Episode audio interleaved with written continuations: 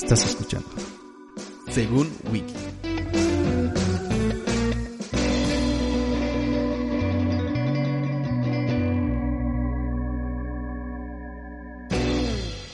¿Qué onda, Diego?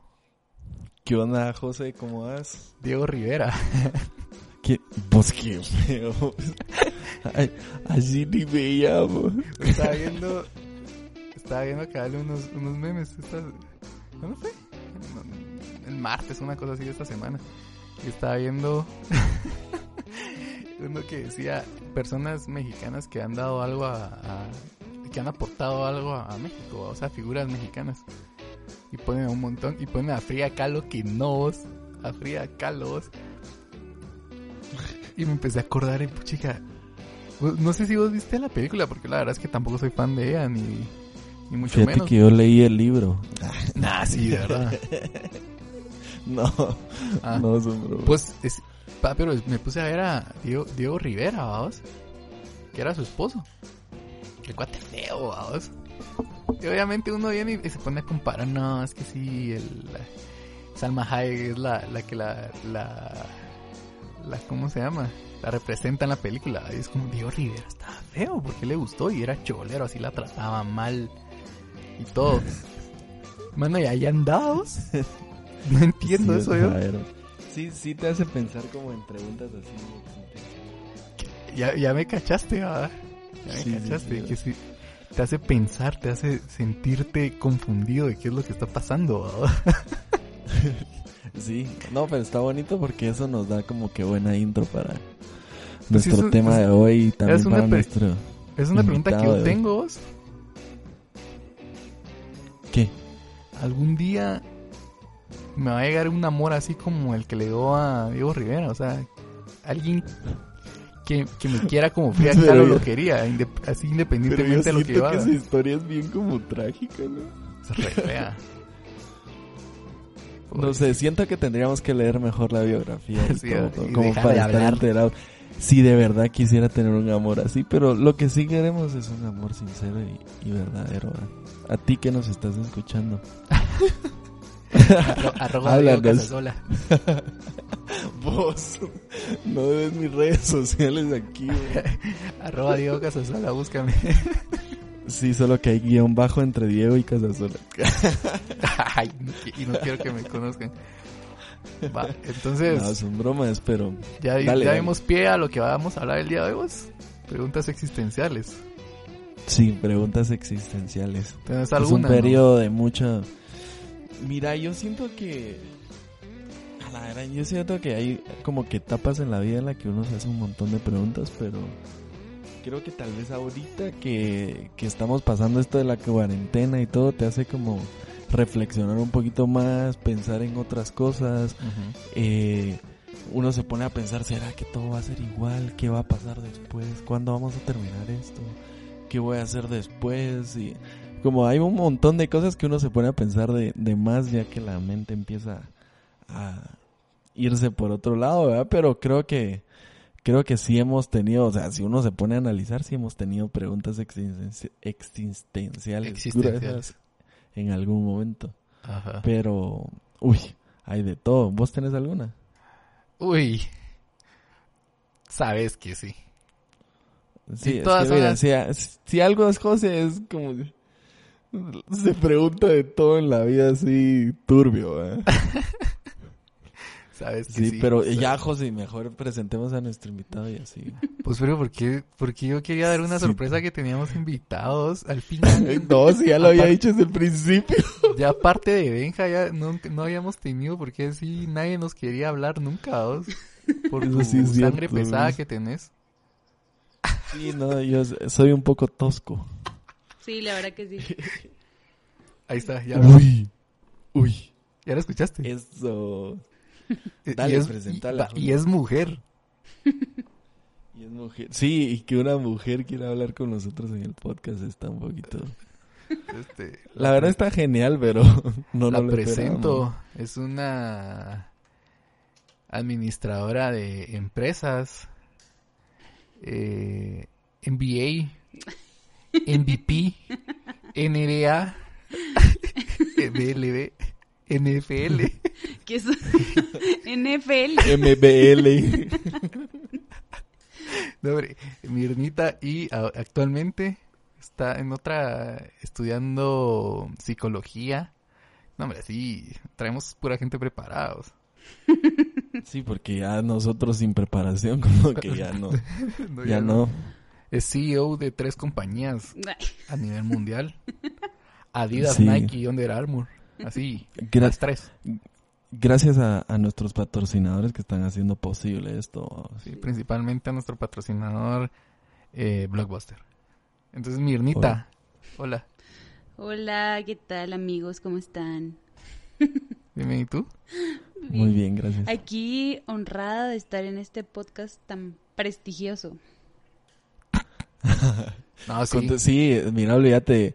Nuestros seguidores en Rusia, a la gran, increíble. Te, pe- te pedían a gritos, te Eh, pedían. ¿En serio? Los rusos, ¿va? Eran los rusos. Sí, sí, sí. Sí, mis 3000 Es- seguidores. sí, 3000 bien poco. sí. Tre- tres Ajá, mil- como a la gran- Sus tres seguidores. tres mil en Moscú los la pidieron ayer. Ah, ayer. Eso, puchis. No Ayer. sabía, no sabía que Ayer, en Moscú cara. me conocían, la verdad. Pues, Fíjate mm, que sí, es que, es que sienten el español así bien exótico, Ah, entonces sí, pues. sí, pues. les gusta. No, qué no alegre. pero gra- gracias, Mirnita, por, por... Te iba a decir venir al podcast, pero la verdad es que no estás yendo donde lo grabamos porque está, cada quien está en su casa, pero... No, Pero pero gracias por estar presente. Mira, Mirnita, ¿y tú alguna vez has tenido algunas dudas existenciales o te has puesto a pensar sobre la vida y, Ay, sí, la verdad que sí. cosas así? Yo creo que sí, y no creo que haya alguien que no las tenga, pues. O sea, todos las tienen. ¿Será, será que todos? Yo creo, Yo creo que sí. Yo creo que esa es una duda existencial en sí misma. Uy. A la gran... ¡Ay! Ay. Entró con todo. Oh, oh, te calmas. Ay, ustedes No, y- se van y a es burlar. cierto. No, no, no, y, eh, no, y fíjate que sí es cierto, porque en realidad, o sea, si vas a tener preguntas existenciales es porque existís, ¿no? Uy. Entonces, Me voló la mente. o bueno, no sé, o no sé ustedes, ¿va? Al menos Ala. yo pienso y existo, ¿va? no sé, Pienso y luego existo. sí, cabrón. ¿Quién dijo eso? Eh, fue, espérate, Jimmy Morales, presidente de Guatemala. No, Sí, sí, cabal. ¿a que sí? Y también se echó una onda de que si el mundo está, ¿cómo se llama? Girando, ¿cómo fue esa onda que se echó? El mundo gira porque gira, no sé qué se echó una de sus sandes. No, hombre, pero ¿quién fue, mi Anita? ¿Quién, quién dijo eso? Ajá, pienso y luego existo. Creo que Platón o algo así, ¿no? ¡No! Espérense, güey. Mira, casi. Pero para, para eso, para eso estamos en este bello podcast que se llama Según Wiki. Ah, así se llama su podcast. Sí. Sí, se- según a la que fue que Qué, me había qué- visto, qué ¿no? feo que vengas, que vengas a hacerte presente en el podcast y no sabes cómo se llama. la No, verdad. hombre, son bromas, sí sabía. Sí sabía. No, me- sí, pero es bueno porque tenemos nuestra fuente de información de De confianza. Cogito ergo, dice que fue el, el, el filosófico que dijo esa, esa bella Fue frase. Descartes. ¿Ah? René Descartes. Fíjate que, no sé. ¿Sí? Mm, ¿En serio fue Descartes? Sí. Ah, sí, sí, sí. Ah, sí, es cierto. A la ¿Qué? verdad que poco letra. La verdad es que sí. sí, cabal, no, pero en realidad como aquí estamos pues tratando de... De, de encontrar De- el camino a la sabiduría, ¿no? Sí, y transmitir pues algo valioso para, para toda la gente que nos escucha. Creo yo que sería bueno. Va, pero mira, pues, ¿Quién es Mirna- Descartes, ¿no? Mirna Mirnichis. Mi- Mirna es está estudiando psicología actualmente y yo le pregunté. Ella di- dice que no es psicóloga, pero que sí es, o sea, sí está, ya, o sea, no es, ya está en el camino a.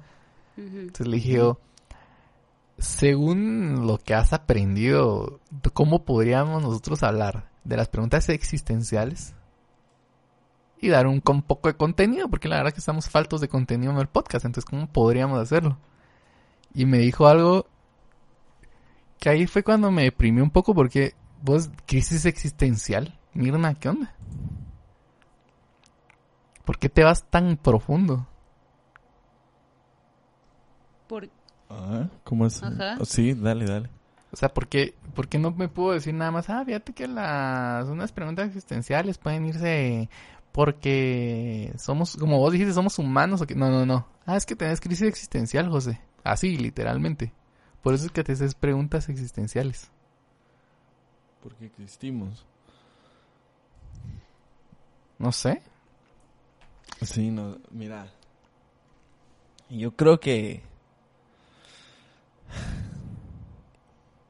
No sé, es que yo siento que como no tenemos la capacidad de tener toda la información, hay como muchas cosas que desconocemos. Entonces siento que al momento de desconocer o de tener incertidumbre, es que es que te comenzás a cuestionar muchas cosas que te están pasando o que estás viviendo o que escuchas que, que están pasando en el mundo. Pero siento que como no conoces exactamente todo, es por eso que primero te empezás a cuestionar. Y lo primero que te cuestionas, siento yo, es cosas tuyas. O sea, ¿por qué vivís? ¿Por qué?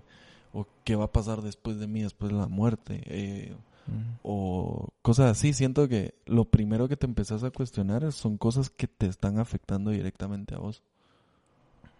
Entonces quizás ahorita también por eso se, se marca un poco más porque las dudas existenciales siento que si lo tomas desde que te empiezan a afectar, ahorita es, o sea, el encierro, el no poder salir, el, hasta cierto punto una restricción en la libertad también es, son cosas que te están afectando directamente y que como no conoces todo el panorama de lo que viene o de lo que está pasando en otros lados, es que empezás a, a cuestionarte, ah, ¿qué voy a, qué va a ser de mí después? ¿Cuándo se irá a acabar esto? ¿Cuándo? Como que eso es lo que pienso yo.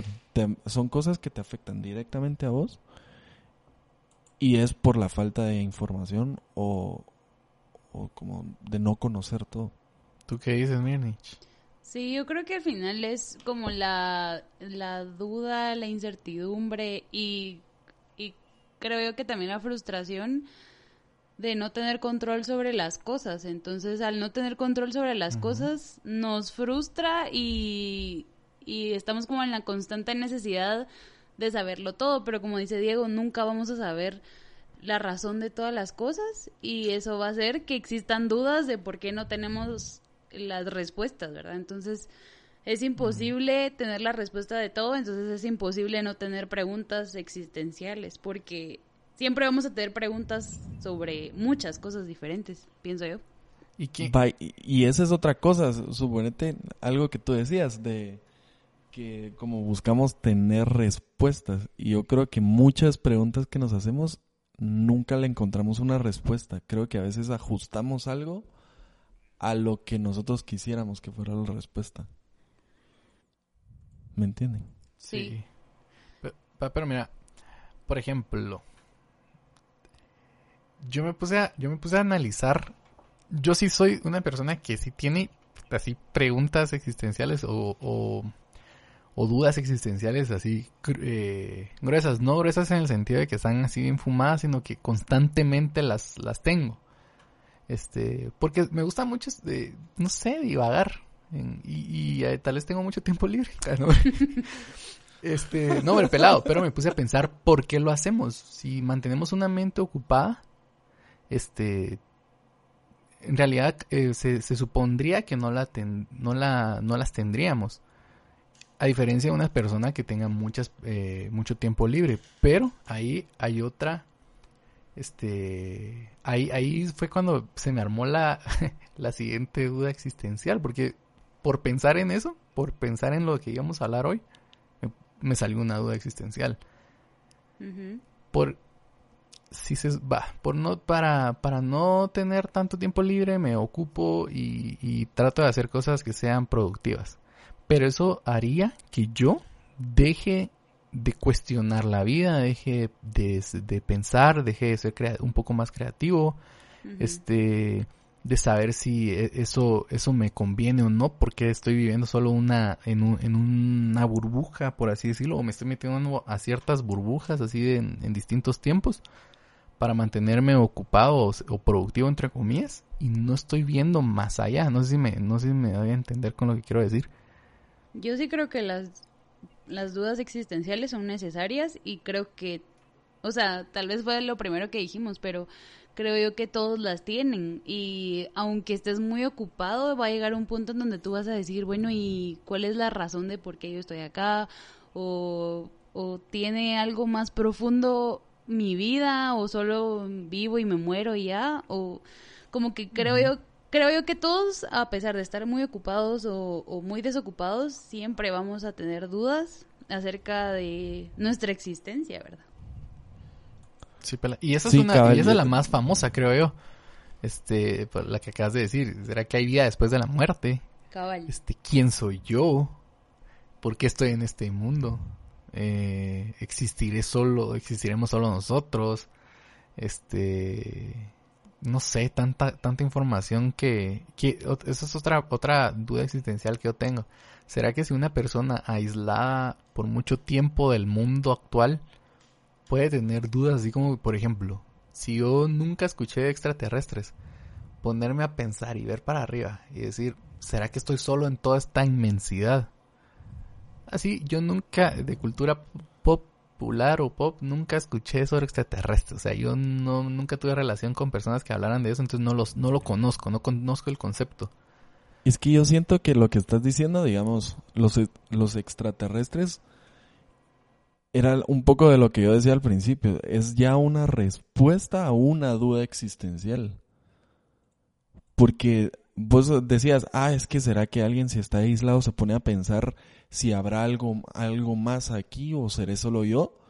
Esa es la duda existencial. Ya que, que le pongas vos que existe, creo que es, podría tomarse como una respuesta. Entonces, sí ah, no, tal vez sí, tal vez hay unos monstruos. wow. y depende mucho de, yo- de tus creencias, de dónde venís, o sea, qué te enseñaron en tu casa, si simplemente te dijeron que te morías y ya, o te dijeron que hay vida después de la muerte, o te dijeron que, eh, no sé, o sea, por ejemplo, esos videos de YouTube, ¿los han visto? Que supuestamente hay platillos voladores y cosas así. Sí, Sí. sí te Sí, enseñaron, abundan. sí te enseñaron de niño que estaba eso y, y te dijeron, ah, mira, eso es real, entonces creo que te ves muy influenciado por tu entorno. Sí, también que siento que nuestra naturaleza no es de como que es de investigar, pero no de llegar hasta el fondo de todo, sino que es encontrar respuestas. Entonces, buscas cosas que te, que te den una respuesta. Quizás no estás profundizando en la respuesta que estás encontrando, sino es como, ah, extraterrestres. Ah, sí, sí, sí, fijo.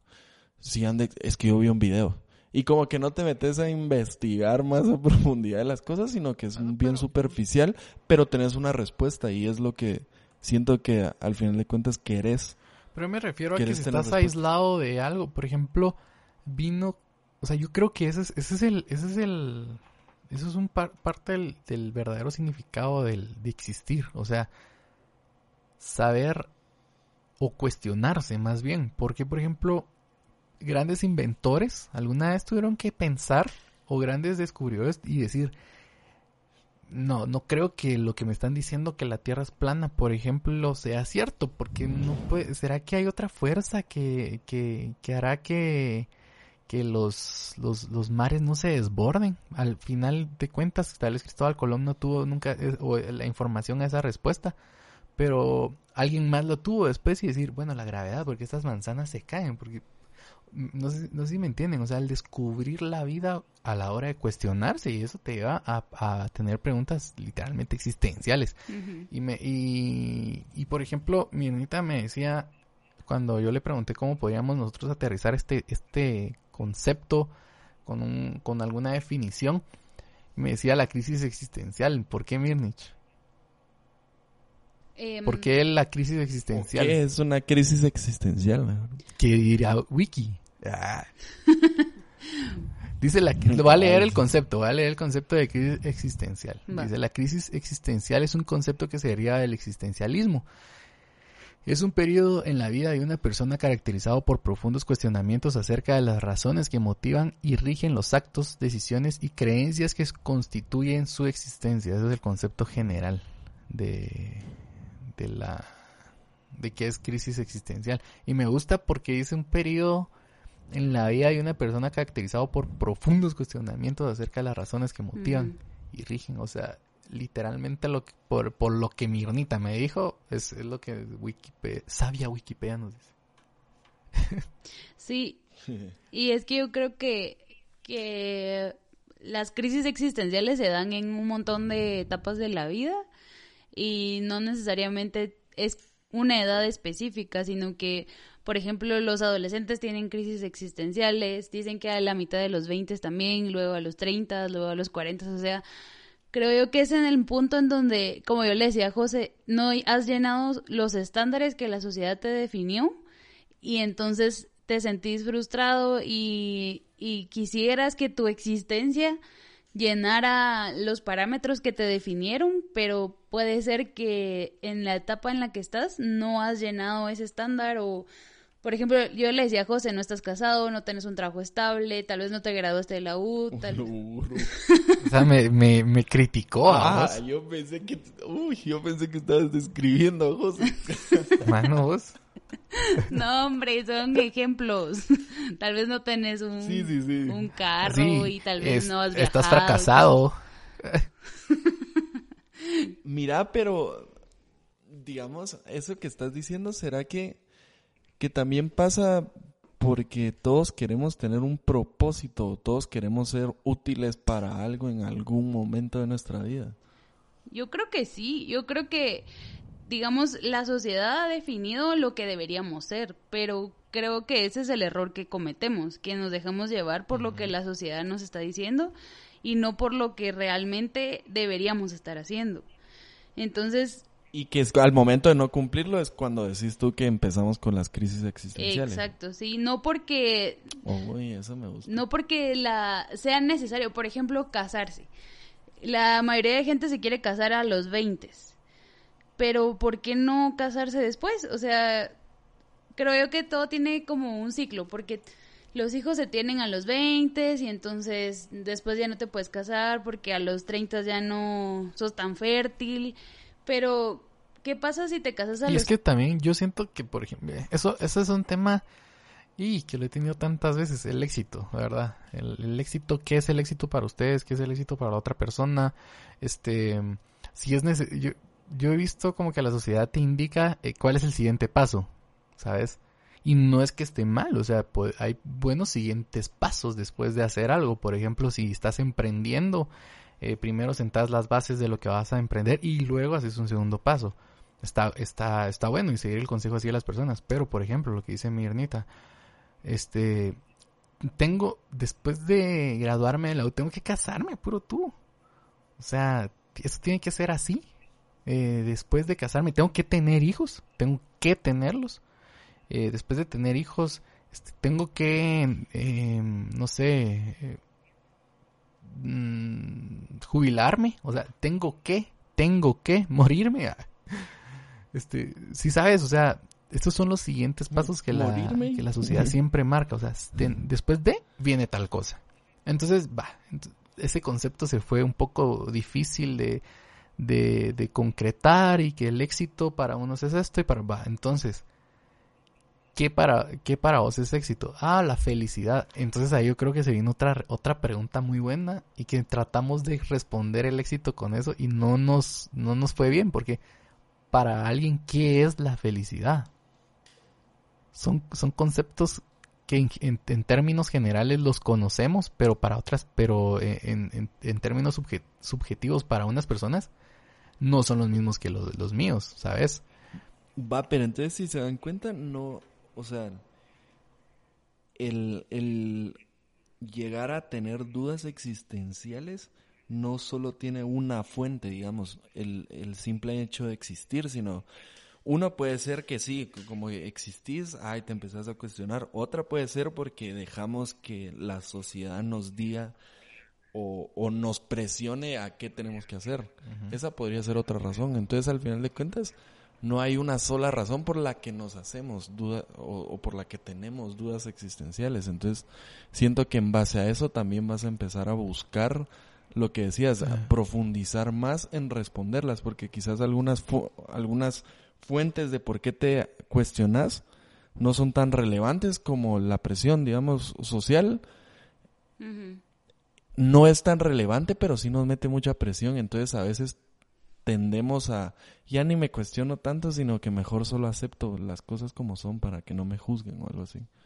Que no, no digo que esté bien, pero creo que siempre deberíamos de tener, como decía José, la, la capacidad de cuestionarnos no importando cuál sea la, la fuente por la que nos estamos cuestionando, sino al final de cuentas es cuestionarte y tratar de profundizar lo más, lo más que puedas. Sí, yo creo que eh, muchas veces tendemos a, a, a, decidir en base a lo que corresponde y no en base a lo que al propósito por el cual lo estamos haciendo. Entonces, por ejemplo, graduarme de la U si el propósito es solamente tener un título, entonces de nada, o sea, pues está bueno, tal vez me puede ayudar a conseguir un trabajo y todo, pero la razón profunda de por qué hacerlo es solamente por lo que va a decir la sociedad y no tanto por lo que realmente quiero o porque tengo un propósito más profundo, ¿verdad? Bueno, aunque si te pones a pensar en eso, siento que hasta en ese ejemplo hay una parte que es así y hay una parte que quizás realmente es no yo quiero sacar un, un título universitario porque eh, creo que en esto voy a aprender tal cosa y eso me interesa un montón para después sacar un, una maestría y después sacar un doctorado. O sea, creo que depende al final de cuentas mucho de la persona y cuáles son sus motivaciones reales para hacer las cosas, porque sí. o sea, tal vez para, para muchos es como, no, sí podría salir adelante sin un título. Y para alguien más es bueno, es que sí sé que puedo salir adelante, pero lo que yo quiero es un título porque me va a abrir una puerta para después. O quiero tener un título porque quiero sumar conocimiento, o sea, no necesariamente porque quiero tener una carrera a, partir de eso. A mí me gustó, una vez pregunté a, a, un amigo que es catedrático de una universidad y le digo, ¿vos qué pensás sobre la universidad? O sea, porque estábamos hablando de, de, de muchos estudiantes que, que tenía él, que literalmente van, van para, para poder eh, seguir el legado que el papá ya, ya dejó en cierta carrera política, en, eh, en, alguna empresa y todo, pero así motivados no están, entonces les cuesta avanzar en los proyectos, ¿verdad? Entonces le digo, ¿qué, ¿qué, es lo que más, qué es la... Ah, bueno, y que él es este ingeniero eh, químico, pero en realidad él trabaja y él tiene una agencia de publicidad y, a eso se dedica. Le digo, va, por ejemplo, ¿cómo, cómo me, cómo, para qué te puede servir una carrera si después haces lo, contrario o en qué te puede ayudar, o sea, en qué te puede beneficiar? Y me dice, yo creo que la universidad y tu carrera te da más la oportunidad de entender una manera de pensar, o sea, de llevar una línea de pensamiento que determinar tu carrera eh, profesional. O sea, si él es ingeniero, lo ayuda a pensar como ingeniero, en, en términos generales de la ingeniería, este, a solucionar problemas, eh, eh, conocer conceptos de ingeniería, por ejemplo, no sé qué, qué tanto lo podríamos aplicar para, por ejemplo, dejemos que él se volvió publicista, para hacer carpintería. Entonces él empezó a desarrollar eh, su carrera de carpintero, que era su sueño, basado en una línea de pensamiento de que le dejó la universidad. Entonces, ese concepto me gustó. O sea, literalmente pues para sumar este sabiduría o, sumar conocimiento o simplemente para para definir, pues si a mí me cuestan eh, el tema de administración de empresas, ¿por qué no estudiarlo? ¿Verdad? Sí, yo siento que en un futuro eso me puede eh, solucionar la vida porque eh, creativo soy, entonces ¿qué puedo hacer? pero me cuesta esta área. Entonces, este, en, en, lugar de enfocar mis fuerzas en, en estar yendo cuatro horas, hablando de un, un, estudio convencional, cuatro horas al día para, para recibir algo que de hecho ya estoy haciendo, porque no mejor sumar conocimiento en una área en la que estoy un poco débil. Entonces, está, es que yo siento que ahí está, ahí está la diferencia, ¿sabes? Porque yo siento que siempre se ha tomado la universidad como, como el siguiente paso, ¿no? Ajá, o sea, como un siguiente paso y que es la única forma de aprender algo es yendo a la universidad o yendo al colegio. Y siento que el aprendizaje está en cada cosa que vos hagas, o sea, vos puedes aprender en cada cosa que haces en tu vida.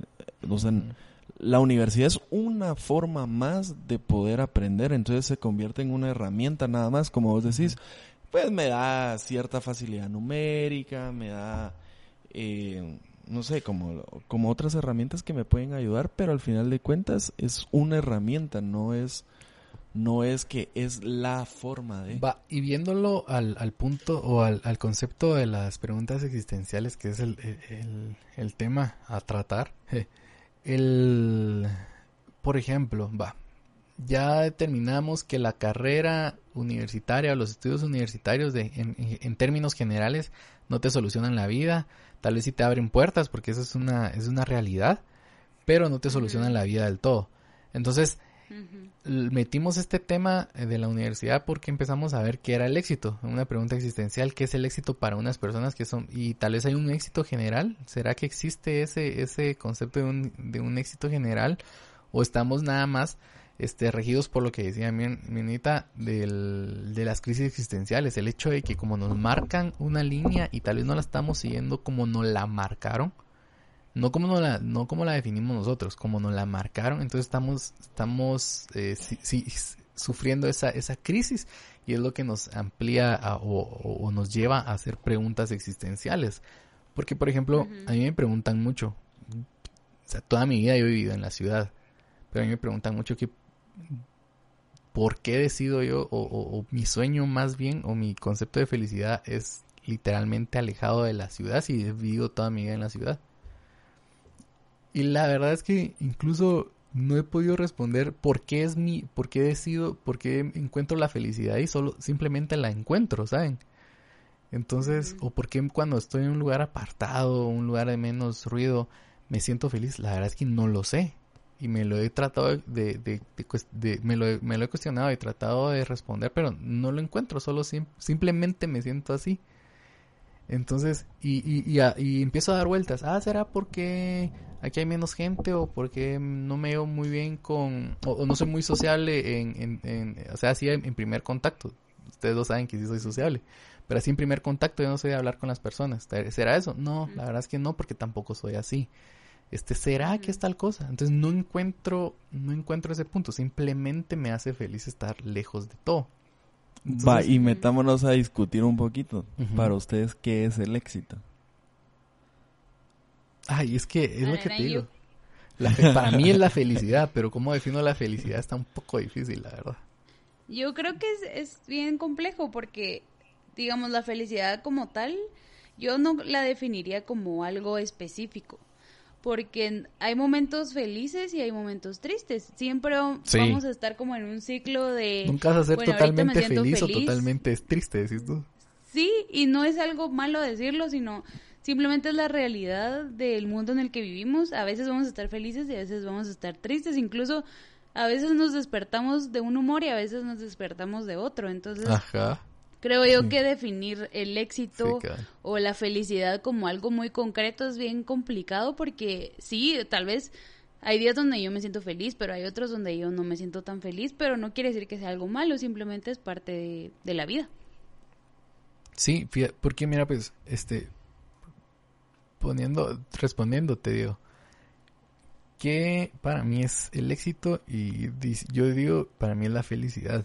Pero por ejemplo el éxito, el, perdón, el concepto general de la, de la felicidad lo podríamos ver como sus sinónimos. Algo que te hace sentir pleno, que te hace sentir paz, este, que te mantiene un ánimo este, positivo ante la vida. Eso puede ser la, la felicidad, ¿verdad? Entonces, pero por ejemplo, Pero en, en, en temas ya más subjetivos es para mí, para Mirna, ¿qué es la felicidad? Estar con su familia, por ejemplo, este, sus sobrinos, el verlos, el verlos correr. Este, por ejemplo, yo, yo, tam yo también tengo sobrina. Yo soy una persona que para mí lo único que debería tener mucho volumen en esta vida es la música, pero, o sea, porque soy muy poco de, los gritos, de, del bullicio así de, de del tráfico, del, del, del tránsito en la ciudad este, eso, eso no me gusta, a mí no me gustan los sonidos fuertes, solo la música. Pero, por ejemplo, la energía que tiene mi sobrina la hace gritar y yo estoy a la par de ella, está gritando todo el día, o qué sé yo. O, y, y ese, y, pero ese momento, aunque no me gusta el ruido, pero yo la veo gritar y digo, pues ya, eso me llena de felicidad porque es una, eso quiere decir que es una niña que está sana, que está gritando porque puede, está corriendo, está explorando. O sea, a mí eso me hace feliz, aunque el, el, el, medio por el que lo hace tal vez no mucho. No sé si me, no sé si me, me captan ahí el, mi explicación. Pero, por ejemplo... Yo creo que... Ajá. Yo creo que lo que voy a decir va a sonar super cursi, pero tal vez algo, una forma de definir la felicidad sería amar y ser amado. Porque creo yo que tú ya A la era. Fíjate que a mí sí me identifiqué mucho. estoy enamorado del amor. Madre, Pero no, no necesariamente tiene que ser romántico, pues. Madre, vos. No tiene por qué ser romántico. Yo de aquí, yo de aquí rompo la cuarentena y busco novia, ¿sabes? Después de lo que me dijo Madre. Que no tiene que ser romántico. Hasta esa es una cosa, ajá, lo que dice. bueno, pero de, espérate, deja a Mirnita explicar su punto porque la interrumpimos tan Sí, vos de una manera tan brutal. Dale, se, se, burlaron de mí, mala. no. Yo me reí contigo. No, hombre. Yo pienso que tú, o sea, no te molesta los gritos de tu sobrinita porque amas a tu sobrinita. Entonces, si viene Diego y te empieza a gritar en la cara, por ejemplo, entonces ahí no vas a decir, ay, qué lindo. Te amo, Diego, Tal vez sí porque me ama. o tal vez te vas a reír porque lo querés, pero si viene un extraño X, o sea, un señor así que no conoces y te empieza a gritar en la cara, no vas a sentir lo mismo que escuchar a tu sobrinita riéndose fuerte o, incluso gritando. Entonces yo creo que es el amor lo que hace la diferencia entre algo que te hace que disfrutas o algo que no disfrutas. Sí, que hasta cierto punto lo veo como aceptar porque me hace feliz. O sea, me, me, hace, me, o sea, me hace feliz ver que hay una vida a la que amo y que ella está feliz. Ahí, ahí uno entiende tal vez a los papás de tu felicidad es mi felicidad. Es literal así. O sea, eso te hace feliz el ver a una persona que se siente plena. Por ejemplo, yo hacía una... Bueno, solo que ahí no podrías definir con, con el término que estás tratando de definir. Es que sí, mira, es, es la felicidad, porque yo, yo o sea, te digo el éxito, porque a una persona, cuando yo hablo, ¿cuáles son mis carros? Eh, favoritos o los que yo quisiera tener, me dicen, vos, ¿y por qué no decís esa marca pero más, más reciente? Y es como, no, el, el, el tener una pantalla, por ejemplo, que me diga, ahorita tienes que cruzar a la derecha, no sé cuánto, y que me esté hablando, no me hace totalmente feliz como yo literal, ustedes no saben por qué me gusta tanto el sonido de cerrar un carro viejo. Así, ¡pac! Esa es, la lata de una vez, así de hierro contra hierro. Entonces, para mí, eso, eso sería alcanzar una meta, o porque ese es otro punto también, o sea, el éxito va trazado, creo yo, por etapas, ¿verdad? O sea, no hay un éxito total en tu vida, porque si no, qué aburrido. Pero, pero, por ejemplo, si yo iba a tener uno de los carros que a mí me gustan, este, que no los he podido tener porque son ahorita impagables para mí, pero si yo lo iba a tener, digo, ese fue un éxito para mí, o sea, logré algo. ¿verdad? Y para otra persona me puede decir, ¿y por qué ese si está tan, si decís que está tan caro, ¿por qué no lo donaste para hacer algo? Eso lo hace feliz a él. No es que esté malo lo que yo hice, ni está mal lo que la, otra, o, o, está mal que la otra persona quiera eso. O sea, ningún concepto hasta cierto punto está totalmente malo. Sino que para... Sí, es que porque no puedes, es por lo que decía Mirna, o sea, no puedes sacar un concepto general, para ese tipo o sea, Sí, concepto general, pero subjetivamente no todos vamos a ser felices de la misma manera. No, Vaya, por- pero entonces no podés sacar un concepto general. Un concepto general es que al final de cuentas aplica para todos, ¿me entiendes? Y no, o sea, la definición que podás creer que es lo más general posible, igual no va a ser, porque siento que, siento que Mirna lo dejó bastante general como para que sea aplicable, ¿me entendés? Porque ahí, o sea, en qué cosas amás o qué, qué es amor para vos, ahí van a, ahí es donde va a empezar a, a ver las diferencias, digamos. Pero al final todo te va a cen- todo se va a centrar en amar y ser amado, dijiste, ¿no? Sí. Amar y ser Ajá, amado. entonces creo que creo que las definiciones esas tienen que ser tan generales para que sean aplicables a todos, pero ya la aplicación definitivamente no va a ser la misma, pues. Sí, por eso y que eso mismo te va a traer dolor, ¿va? O sea, inevitablemente eso te va a traer sufrimiento. Siempre. Y dudas existenciales. dudas existenciales. dudas Mi, existenciales. mi hermana me dijo, me te- tenía una bien, bien gruesa y que a mí me hizo así como bastante clic, porque yo vivo eh, constantemente teniendo déjà vus. Mi hermanita me decía, ¿por qué existen los déjà vus? O sea, es una pregunta que ella tiene. ¿O qué son? ¿Qué, qué, qué es un déjà vu para ¿Qué es la un gente déjà vu? que nos escucha? Ay, sí, yo no entiendo qué es eso. Pero los tenemos. Ah, la que feo. José, ¿qué es? Mira, pues, un déjà vu es, es el, la memoria. No, hombre, fíjate que yo una vez me puse a leer. Y yo soy, este, sí, bien. Me gusta que las cosas sean como, ¿qué te digo yo? Eh, verificable, verificables o cuantificables o qué sé yo. Entonces, pues, Porque me- al final de cuentas un déjà vu no es como lo que sentís, ah, esto ya lo viví. eso es, eso es. Pero, ¿por qué se dan? O sea, Ajá, cabal. ¿Por qué se dan? Entonces yo me puse a buscar y dice, no hay un concepto en eh, este mm, real o fijo de que sea un déjà porque porque todavía no se ha logrado descifrar qué es. Pero sí hay, muchos dicen que obviamente se van a por el misticismo y son cosas que eh, viviste en tu vida pasada o que o que estuviste en, en un Qué hueva porque era igual en mi vida pasada, Ajá. entonces para haber vivido lo mismo. o A lo sea, mismo. ¿Qué, qué mal tuve que pagar para vivir la misma vida. decís. Ajá, como a la gran, o sea, la No, repetí dos veces. Ese es uno, ese es uno. Otro es que ya estuviste, o sea, que tuviste un... Y ese, ese, es más, ese es más perturbador, que tuviste un salto de, de realidades. Entonces, tuviste el salto y en realidad vos te quedas... El yo, puente, tal vez nosotros ahorita tenemos... Yo tengo un déjà vu ahorita, entonces lo que pasó fue que cortamos ese podcast. Yo me fui a otra realidad en el que seguimos haciendo el podcast, pero lo que iba a pasar después de hacer el podcast para mí este ya no va a ser en esta realidad que estoy viviendo o tal vez lo estaba haciendo pero no con Mirna y Deo sino que con Juanito y Pedro por ejemplo pero este vu ese ese como desfase me no nunca me di cuenta y para mí siempre estuvo con Mirna y Diego por ejemplo ese, es- ese es ¿O un será poco que, o será, perturbador yo, yo con eso también me ponía a pensar, ¿será que al final de cuentas los déjà vus es como que fuera, lo basás como en un sueño, ¿no? Porque decís, ay, esto ya lo soñé o esto ya lo viví, siento como...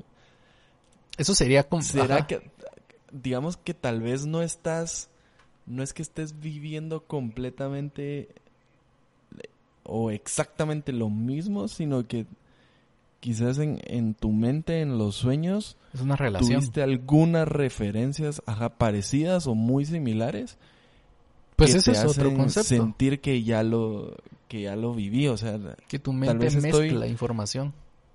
Ajá, cabal. Entonces como que no viví esto, pero viví algo muy parecido y me sentí exactamente igual que este momento, entonces como que lo asocio, ay, no, esto ya lo viví. Esa es otra No posible eh, explicación que la gente le ha dado y existe una más que es la que más me... Porque realmente ustedes, yo vivo teniendo déjà vus, o sea, así real. Y este... Otra explicación que dan, que es la que tal vez más me convence a mí, es que tuviste un lagging natural. O sea, tu cerebro acaba de pasar, o sea, viviste lo que, lo que, lo que sentiste como de vu, pero tu cerebro lo acaba de asimilar. O sea, como que tuvo un eso- retraso en la asimilación de, es- de ese momento. ¿verdad? Eso es, Eso lo, yo creo que tiene más sentido, la verdad. eso es lo que a mí me- más me convence, la verdad. Pero no dejo, como así pregunta existencial, no dejo descartado cualquiera de las anteriores. Sí, porque no les ha pasado que es como que ya saben qué va a pasar. Solo es raro porque solo sabes qué va a pasar, pero no, no estás seguro si sí va a pasar o no. Pero después sí pasa. sí. Sí. Qué raro. Sí, y es, y Sí, es como, sabe. como te digo, completando la información de tu, o sea, tu cerebro está como completando información, ¿verdad? Porque los, mira, si estás consciente de que estás teniendo un déjà vu, como, ah, ahorita va a pasar tal cosa, ah, pasó, ahorita va a pasar, ah, pasó, ¿verdad? Estás como pensándolo. O tal vez también, ah, ahorita va a pasar tal cosa, pasa, pero fue porque en tu mente así pensó que iba a pasar, ¿verdad? Pero el... Pero solo estás como asumiendo cosas. ¿no? Asumiendo Como cosas. los espacios. Ajá. Pero cuando te agarra un déjà vu, ponte, yo ya después de tanto tiempo de que me dan déjà vus a cada rato, es como, ah, ya estoy consciente que es un déjà vu. Pero a las personas que no, no están conscientes es como, ay, ¿y esto qué fue, ah? Ay, eso fue algo súper místico. ¿Qué, es- ¿Qué habrá pasado? O sea, el futuro, o qué sé yo, ya lo viví. Este, bajé, viajé en el tiempo, no sé. Va, y, y entonces pensemos un poquito ya como para ir aterrizando un poquito. Eh, pensemos en responder, eh, que, que ya lo hicimos, la verdad, pero como en forma de concluir un poco. Es normal tener dudas existenciales y qué hacemos cuando tenemos dudas existenciales, así como ahorita que quizás la mayoría se está Personalmente, creo que preguntando muchas cosas. Pero personalmente, creo que más que norm- si es normal, creo que es necesario tener hacerse preguntas existenciales. Creo que más, más que normal, yo siento que tenés que estar constantemente cuestionando este pues la, los conceptos generales de la vida. Pues, mm, eh, tal vez están mintiendo y vos como, ay, ¿por qué sí? Así me dijeron desde chiquito, así es. ¿Verdad? Tal vez es así. O tal vez no. Tal vez te estuvieron engañando. Entonces yo creo que es necesario constantemente estarse haciendo preguntas existenciales. Cuestionarte. Cuestionar. Ok, nítido. Miernita. Sí, yo también creo que, que es necesario hacérselas y sobre todo no estresarse. O sea, creo que, que al ser las dudas parte de la vida es necesario tomarlas así y asumir que en algún momento se van a presentar y que ese, esa crisis que puede presentarse en la mente no haga que nos detengamos o que nos paralicemos y no sepamos qué hacer. Sino Sí, yo, y yo le agregaría tal vez solo a... Solo el no... No dejar que, el, digamos, la sociedad o lo que nos han dicho sea nuestra única respuesta, sino como decía José, investiguemos. Si tenemos dudas, tratemos de investigar un poco más, indaguemos un poquito más en, en lo que nos estamos cuestionando y siento que lo más importante es actuar. O sea, no, no- como tú decías, no quedarnos pensando en, ala, es que qué hubiera sido o qué ir a hacer, sino actuar, va, no, no sé qué va a hacer, pero a pesar de eso, yo lo que quiero es esto y voy a luchar por eso. Y yo lo que quiero alcanzar es esto y lo que me hace feliz es esto y voy a estar cada día viviendo como para hacer esas cosas que me hacen feliz. Como siento que hay que actuar también, no solo quedarnos en el, ay, es que tengo dudas existenciales. sí, Sí, o sea, yo siento que si la estás haciendo de manera consciente te, te invita a, actuar tal, también, ¿verdad? Porque ¿qué es mi propósito en la vida? Entonces, ah, yo creo que puede ser, porque tal vez no tiene la respuesta total, entonces pongamos el creo ahí. Creo que puede ser ayudar a las personas. Ah, ok. y no hiciste nada. Entonces, creo que sí, sí es, es importante hacer, cuestionártelas y si, y si hay un acto que seguir para después de esa duda existencial las, es mucho mucho mejor pues va también porque el motivo el chiste es constantemente tenerlas para crecer yo creo que eso te va a ayudar a crecer buscar una Sí, respuesta. fijo.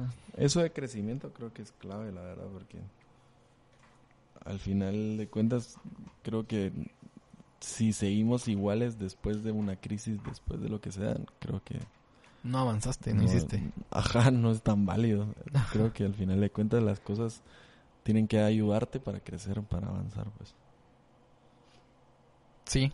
Y bueno, Mirnita, un mensajito que, que quieras dejar relacionado al tema o algo que, que le quieras transmitir a la gente, más que todo en este tiempo que, que es de mucha incertidumbre. o- ¿Qué les Pues yo- decir?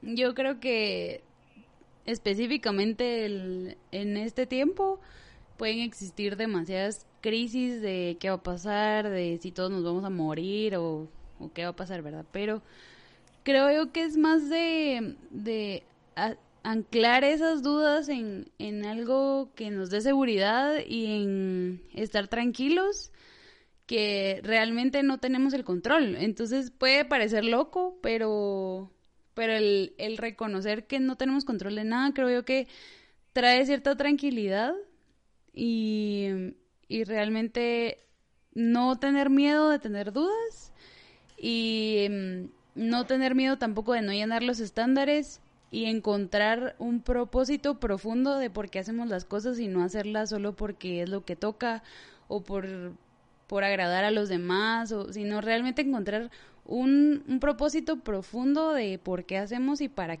qué hacemos y para quién hacemos las cosas. Uf, tremendo. Yo no José, sé. Yo, yo después no, no sé qué decir, vamos. estás tratando de asimilar lo que hizo. Sí, ahorita estoy así. Te, pe- te pegó, Me- te hasta me pegó. tiré el agua encima, con eso te digo todo. Mira, yo, yo creo algo. Y estoy seguro de eso. Em, y creo que eso ya lo habíamos tratado en el tema anterior de, de ética, creo yo, o algo, en uno de esos, de esos podcasts, de esa trilogía, por así decirlo. Este, que es literalmente, nosotros vivimos en esta vida una vez y entre nosotros queda decidir cómo, cómo marcarla o no.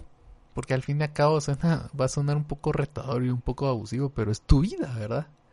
Entonces vos puedes decidir hacer algo bien, aunque también esa es una pregunta existencial, ¿qué es totalmente el bien, verdad? Que también tratamos de, como te digo, responderla en los podcasts pasados, pero tratar de llevarla bien, llevar una buena relación con las personas, este, no lastimar a nadie, etcétera.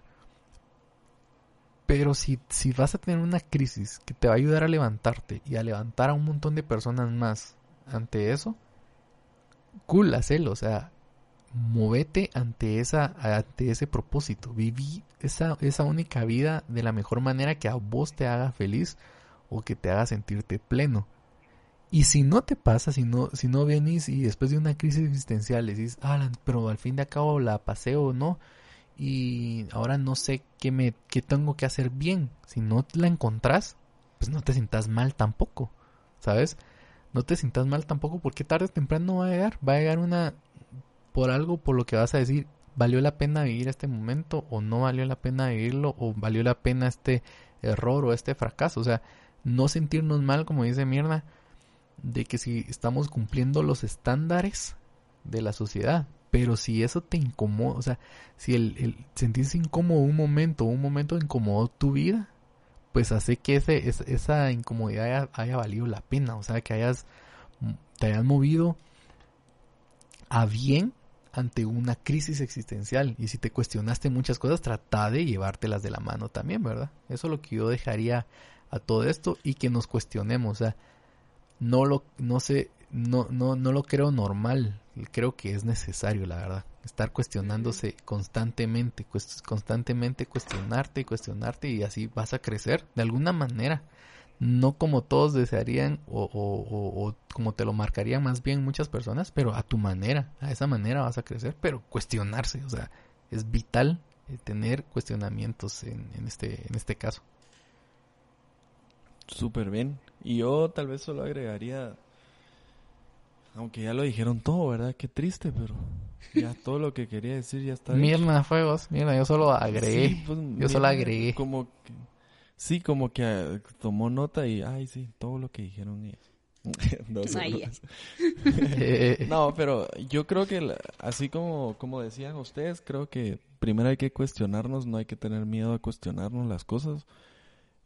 La gente creo que lo va a tomar a veces a mal, como decía José, que por qué me está cuestionando, por qué o por qué está dudando de lo que le estoy diciendo. Pero creo que no tiene nada de malo, creo que siempre hay que saber cómo hacerlo, ¿verdad? Pero cuestionarnos al final de cuentas. Eh, igual como decían, creo que si tenemos una crisis existencial o de cualquier tipo, creo que al final de cuentas tenemos que buscar la manera de, crecer y creo que ese crecimiento tiene que ir ligado mucho a que la gente que está a mi alrededor también pueda crecer de alguna manera, no, no solo económicamente, pues, sino de cualquier otra forma, pero que a través de mi crecimiento yo pueda impactar a la, a la demás gente a, de alguna manera positiva, digamos, para que también puedan crecer y, y no nos limitemos a aprender. Creo que eso también es clave. Creo que podemos aprender en el día a día, aunque sea una cosa mínima, una palabra, una definición, una habilidad, cualquier cosa. No tenemos que ir a la universidad, ir al colegio para aprender. Y, y ahora que tenemos tanto acceso a la información, creo que mucho más fácil, ¿verdad? Entonces, eso, creo que las crisis son buenas y, y después de eso tenemos que salir más fortalecidos de lo que ya estamos. Qué bonito, la verdad.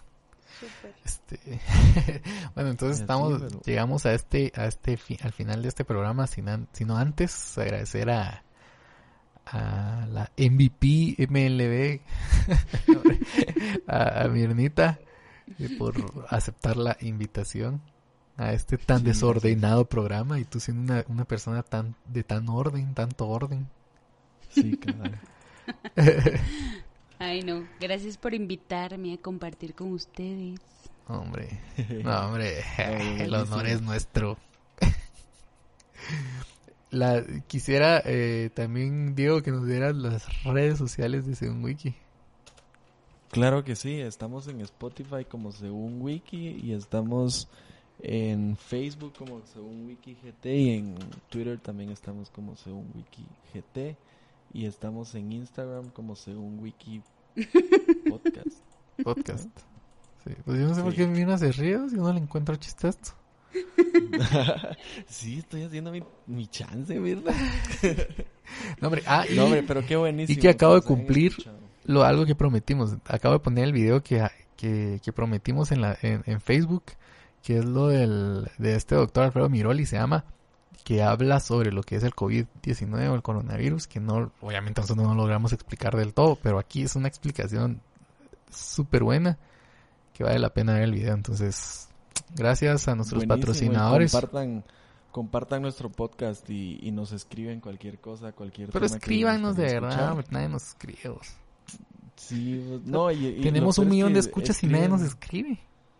Sí, lo peor es que cuando escriben es, ah, es que José interrumpe mucho. de- Ay, es que el programa no tiene estructura. Ay, sí. Mierda, es una de esas que dicen que el programa no tiene estructura.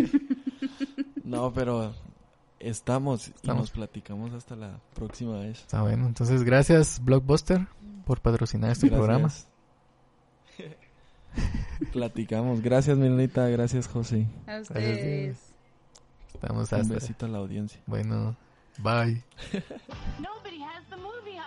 Hey, if it's on video, Blockbuster probably has it. I mean, we have over 10,000 videos. Wow.